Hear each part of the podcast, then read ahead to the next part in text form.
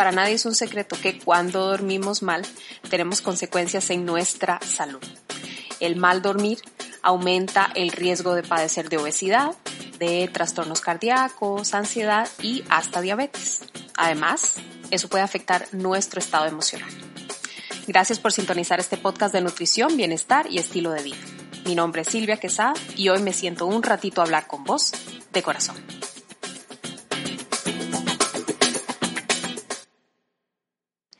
Hola, hola, ¿cómo estás? Espero que muy bien y en casita siguiendo las recomendaciones de las autoridades en salud.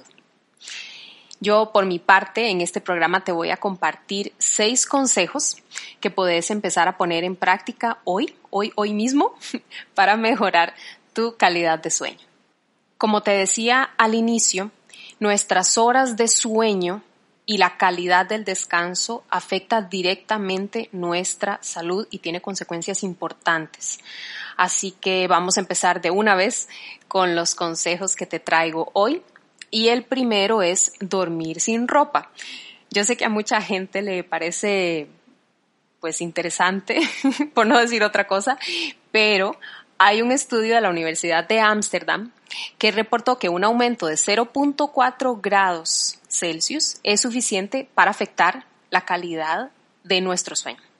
De hecho, por eso muchas personas deciden dormir sin ropa porque les parece que duermen mejor porque se sienten más frescas.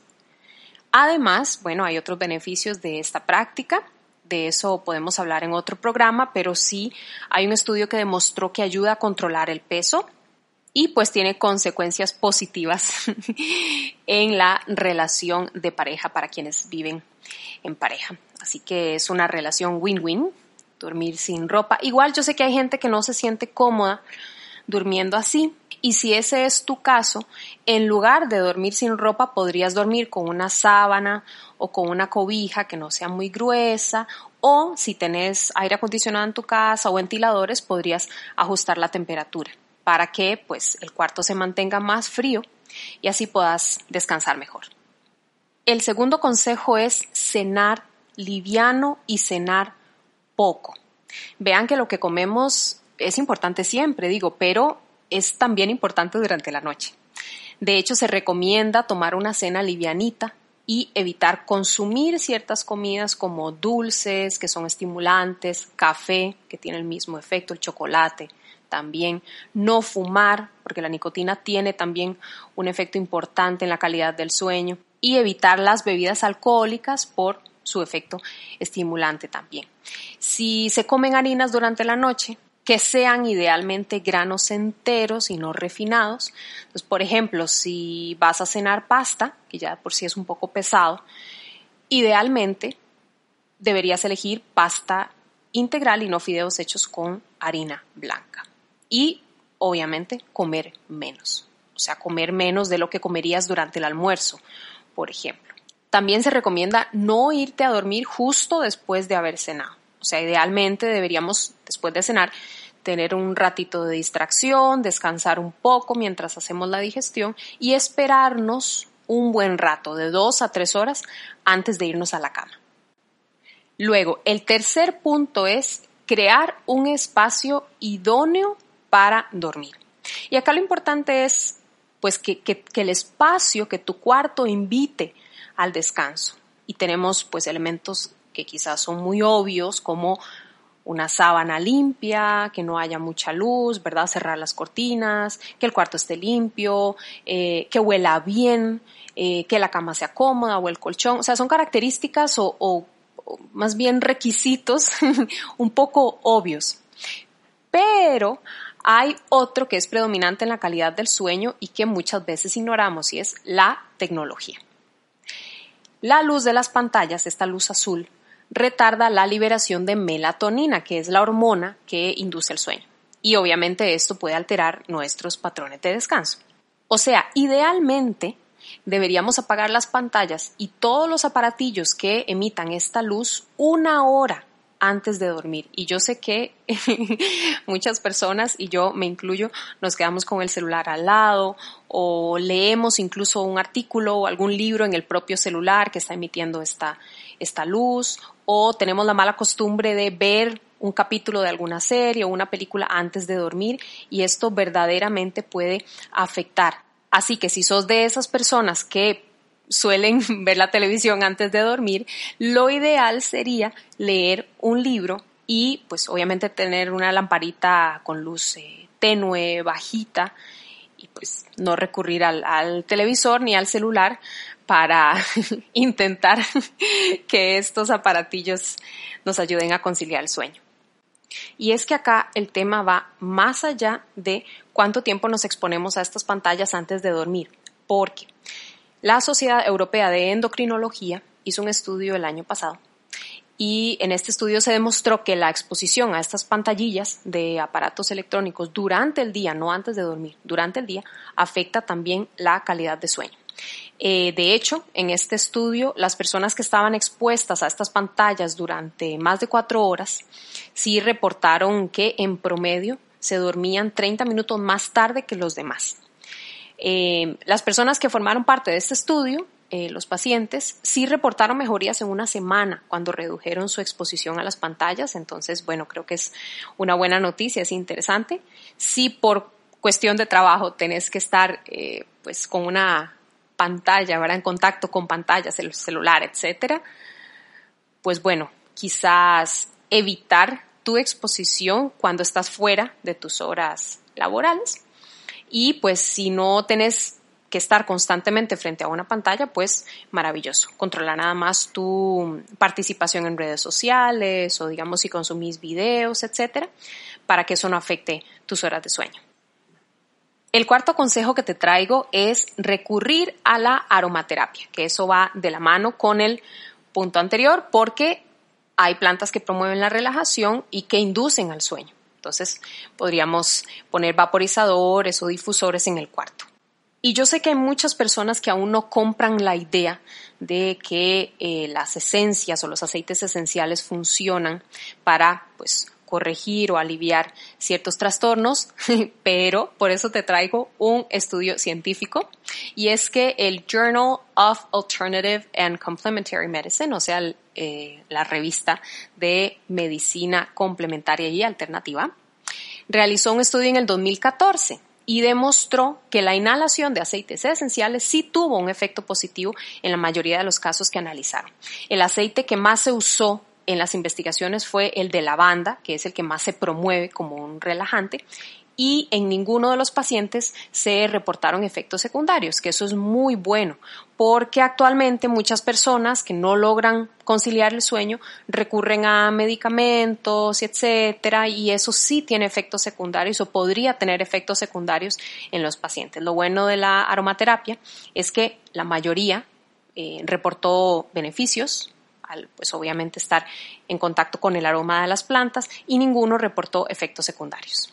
Lo que podemos hacer es poner en el cuarto un quemador de aceites, como les decía, un difusor o un vaporizador y ponemos los aceites esenciales que estimulen la relajación. O sea, evitemos los cítricos y compremos aceititos como lavanda, que es el que mencionamos ya, manzanilla o jazmín sí es verdad que esas plantas se pueden consumir en forma de té y que también es una forma de recibir los beneficios de estas plantas, pero como estamos hablando de la calidad del sueño, es mejor inhalarlo y no tomar líquidos porque eso podría causar que nos tengamos que levantar durante la noche para ir al baño y ahí estaríamos generando el efecto contrario. Ahora, el quinto consejo o el quinto tip es reconocer la necesidad de sueño. Esto es muy importante porque todas las personas tenemos condiciones y necesidades distintas y por eso es que hay personas que duermen cinco horas y se sienten de maravilla y hay otras que necesitan dormir por lo menos ocho horas para sentirse bien. Entonces, aquí es un tema muy personal, es importante que cada quien determine cuántas horas necesita dormir para sentir que realmente tuvo un sueño reparador y pues obviamente vuelvo yo con mi tema del cuaderno personal que no me canso de recomendarles y les traigo además una práctica. Lo que ustedes pueden hacer es, en este cuaderno personal que siempre les digo, anotar una rutina de sueño que ustedes creen que pueden seguir y que les puede beneficiar y seguirla por 30 días. Durante ese proceso sí tienen que anotar obviamente las experiencias, los comentarios y demás para que realmente sea una herramienta útil y para que ustedes logren al final de esos 30 días definir en qué condiciones duermen mejor y qué afectó su descanso, para que lo puedan evitar si es el caso. El último punto es aliviar el estrés o los sentimientos de preocupación. Y lo dejo de último porque obviamente es el tema más delicado y es el consejo que es más difícil de resolver o de llevar a cabo. Es típico decir que un problema nos mantiene despiertos o nos mantuvo despiertas durante la noche y es porque realmente, si han experimentado eso, sabrán que los conflictos, el estrés, los problemas pueden evitar que conciliemos el sueño o nos pueden hacer pasar una noche en blanco definitivamente. O sea, la tristeza, la ansiedad, el pensar de más, eso puede afectar muchísimo nuestra calidad de sueño. El tema aquí es que no es tan fácil como decir, bueno, voy a dormir sin ropa, como en el punto número uno, sino que pues debemos indagar mucho más profundamente qué nos está causando la sensación de desconsuelo o la preocupación. Y volviendo al tema del cuaderno, acá es donde tenemos que profundizar en nuestras experiencias, en qué nos está pasando en el día a día y anotar qué es lo que nos está literalmente robando el sueño. En este cuadernito que les recomiendo, pues, es ideal llevar un control de nuestros pensamientos y emociones si no pudimos dormir, qué fue lo que pasó durante la noche para ver de qué manera lo podemos resolver. Cuando hablamos del punto número 5, les contaba lo importante que es escribir una rutina y pues ponerla a prueba, digamos, durante 30 días. La Escuela de Medicina de la Universidad de Harvard tiene un boletín que se llama Health Beat. Ustedes se pueden suscribir si quieren y en uno de sus artículos o de sus eh, mensajes más recientes compartieron una rutina para promover el sueño de calidad y por supuesto que lo quisiera compartir con ustedes. En la mañana ellos sugieren levantarse a la misma hora todos los días para que nuestro reloj biológico se regule y también recomiendan que las comidas y las horas de ejercicio sean a la misma hora si se puede. Luego, limitar el consumo de café a una taza y que idealmente sea en la mañana. Hacer ejercicio durante 30 minutos y esto es eh, muy importante porque encontré un estudio de una revista, de la revista de salud mental y actividad física, y ese estudio demostró que las personas que realizan ejercicio durante 150 minutos por semana descansa mejor que las personas más sedentarias. Así que, bueno, igual no hay excusa, podemos hacer ejercicio en nuestra casa, aunque sea un espacio pequeño. Ahora hay mucho contenido audiovisual. Bueno, YouTube, hay un montón de videos de ejercicios que podemos hacer en nuestra casa. Así que, pues, siempre se recomienda mantener el cuerpo activo. Ahora, en la noche, nos se sugieren evitar el consumo de cafeína y chocolate, ya hablamos de esto porque son estimulantes, evitar las cenas pesadas, también lo discutimos ya, apagar la televisión y todos los aparatos electrónicos, como hablamos antes, preparar un ambiente idóneo para dormir, ir al baño, importantísimo para no tener que levantarnos durante la noche, y apagar las luces completamente. Ya hablamos de esto también. Hay aparatillos que cuando están conectados igual emiten luz, así que habría que buscar alguna forma de que esta luz no perturbe la calidad de nuestro sueño. Y hay un consejillo interesante que dejan acá que es, si pasan 15 minutos y no se logra conciliar el sueño, se recomienda salir del cuarto, ir a un lugar tranquilo y ponerse a leer, si es el caso, hasta que sintamos ya sueño. Pues en ese momento regresar a la cama y ver si ya podemos, pues, conciliar el sueño y quedarnos dormidos antes de despedirme, sí quiero aclarar que es muy importante, muy, muy, muy importante que consultes con tu especialista si ya estás siguiendo estas prácticas o estos consejos y aún así estás teniendo problemas para dormir o no dormís del todo. Eso puede ser una consecuencia de otro tipo de trastorno, así que te voy a pedir que lo consultes en tu próxima cita médica. Y así terminamos el podcast del día de hoy. Hoy estuvimos hablando de tips para dormir mejor y de rutinas que podemos incorporar para mejorar nuestra calidad de sueño. Espero que estos consejos de los que hablamos hoy te sean de utilidad. Y bueno, ya sabes que me encanta acompañarte, que si tienes alguna duda o pregunta sobre el programa de hoy, te invito a contactarme en redes sociales para que sigamos hablando sobre esto. Y pues me puedes encontrar en Instagram, me puedes mandar un mensaje directo a arroba soy Silvia Quesada y ahí podemos seguir la discusión sobre este tema. Gracias por haber llegado hasta acá. Soy Silvia Quesada y espero que nos veamos la próxima para hablar de cerquita, de todo y de corazón.